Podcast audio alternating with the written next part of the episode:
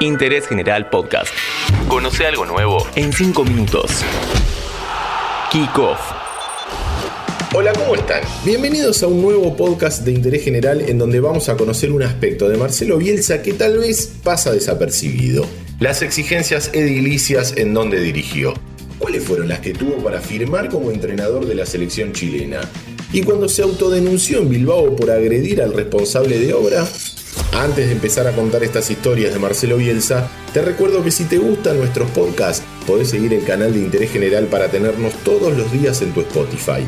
Búscanos como Interés General Podcast, pones seguir y listo. Señor Marcelo Bielsa sea el entrenador de nuestra selección nacional con mira a la clasificatoria al Mundial de Sudáfrica. Marcelo Alberto Bielsa firmó contrato para dirigir a la selección chilena de fútbol en agosto de 2007. El que por entonces era el presidente de la Asociación Nacional de Fútbol, Harold Maine Nichols, tuvo que aceptar muchas condiciones y no hablamos precisamente de la parte económica.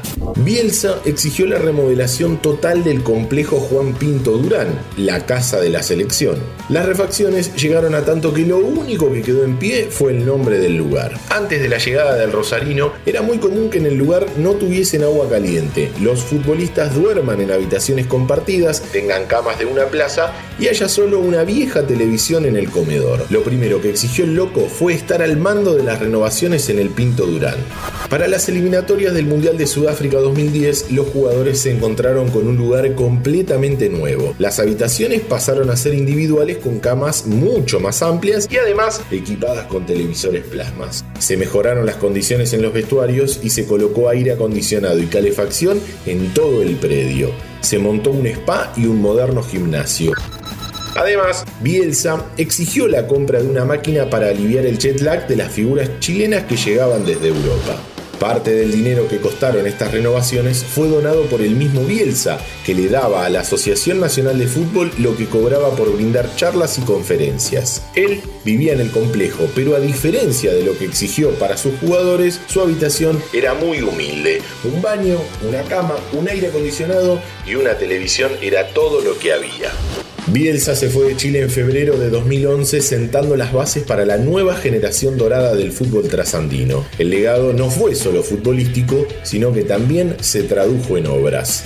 De Santiago de Chile viajó a Bilbao, donde asumió en el Athletic. Esto se dio en julio de 2011, cuando Josu Urrutia ganó las elecciones. Como siempre, las exigencias del loco iban más allá de lo futbolístico, donde también es justo decir que provocó una revolución en el club vasco.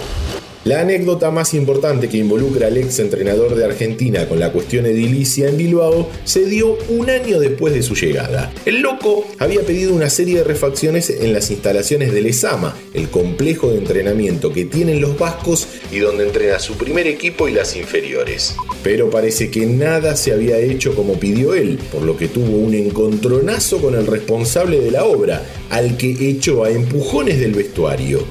Probablemente sea el peor jefe de obra, pero merece respeto. Esto dijo Marcelo y se autodenunció. Vista la situación, yo hice una denuncia donde me autoinculpo de la cuestión porque pienso que este hombre tiene derecho a reclamarme el trato que yo le di. Otro club que tuvo que adaptarse a sus exigencias es el Leeds de Inglaterra. Entre las condiciones para firmar y renovar en su momento estaban las modificaciones en el predio de entrenamiento. Pidió tener una habitación para él sin demasiado lujo, solo una cama y una pequeña cocina. Además, siguiendo la actitud que había tenido en Chile, le donó al club parte de su premio por el ascenso para que ese dinero sea destinado a las refacciones que se iban a llevar a cabo. El plantel del Leeds tiene un promedio de edad muy bajo, por lo que el loco también se adapta a las exigencias de los jóvenes. Entonces, adaptó una sala en la que tienen todas las comodidades, incluidos la PlayStation y otros juegos, además de la piscina. Antes de finalizar, una recomendación. Amazon Prime lanzó una serie sobre la primera temporada de Marcelo Bielsa al frente del Leeds, donde se ven imágenes de los partidos y por supuesto hablan los fanáticos.